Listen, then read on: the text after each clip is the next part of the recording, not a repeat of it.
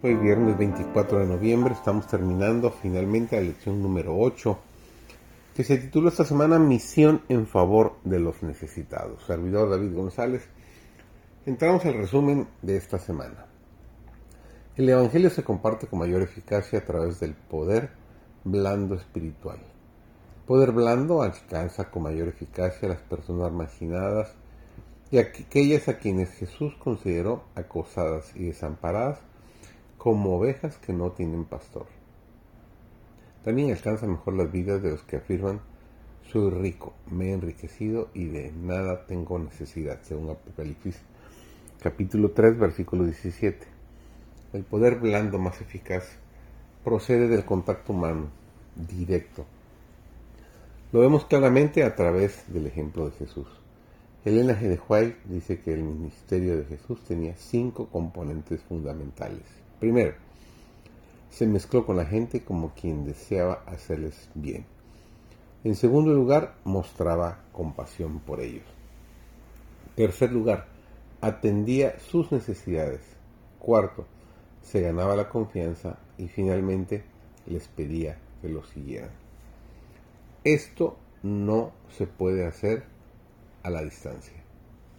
Continúa diciendo, es necesario acercarse a la gente por medio del esfuerzo personal. Si se dedicara menos tiempo a ceremoniar y más al servicio personal, se conseguirían mayores resultados. Hay que aliviar a los pobres, atender a los enfermos, consolar a los afligidos y dolientes, instruir a los ignorantes y aconsejar a los inexpertos. Hemos de llorar con los que lloran y regocijarnos con los que se regocijan acompañada del poder de la persuasión, el poder de la oración, del poder del amor de Dios, esta obra no será ni puede ser infructuosa. El método del ministerio de Jesús no tiene nada que se pueda considerar impositivo o manipulador. Él llama a la puerta de nuestro corazón, no intenta derribarla. Esto no quiere decir que el poder duro no tenga cabida en la obra misionera. La apologética, por ejemplo, utiliza la lógica, los argumentos y las pruebas para defender la fe cristiana.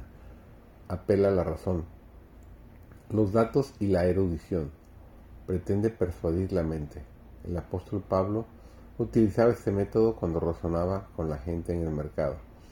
Citaba literatura pagana a los paganos y filosofaba en el Areópago. Los adventistas lo utilizan en seminarios, reuniones públicas y en la literatura evangelística, pero el poder duro tiene sus limitaciones. Cuando quizás la lógica no pueda conmover y los argumentos sean inútiles para convencer, el amor de Cristo revelado en una obra personal puede ablandar un corazón de piedra, de manera que la semilla de la verdad pueda arraigarse.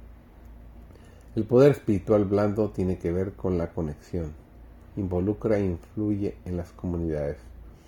Es como una brisa espiritual que no se queda atrapada en las cuatro paredes de la iglesia. Llega tanto al corazón como a la mente de las personas. Es una influencia que fluye a través de aquellos que abandonan los bancos de la iglesia para conectarse con la comunidad. Llega a través de los seguidores de Cristo que ponen en práctica su método misionero. Ese es el método de Cristo.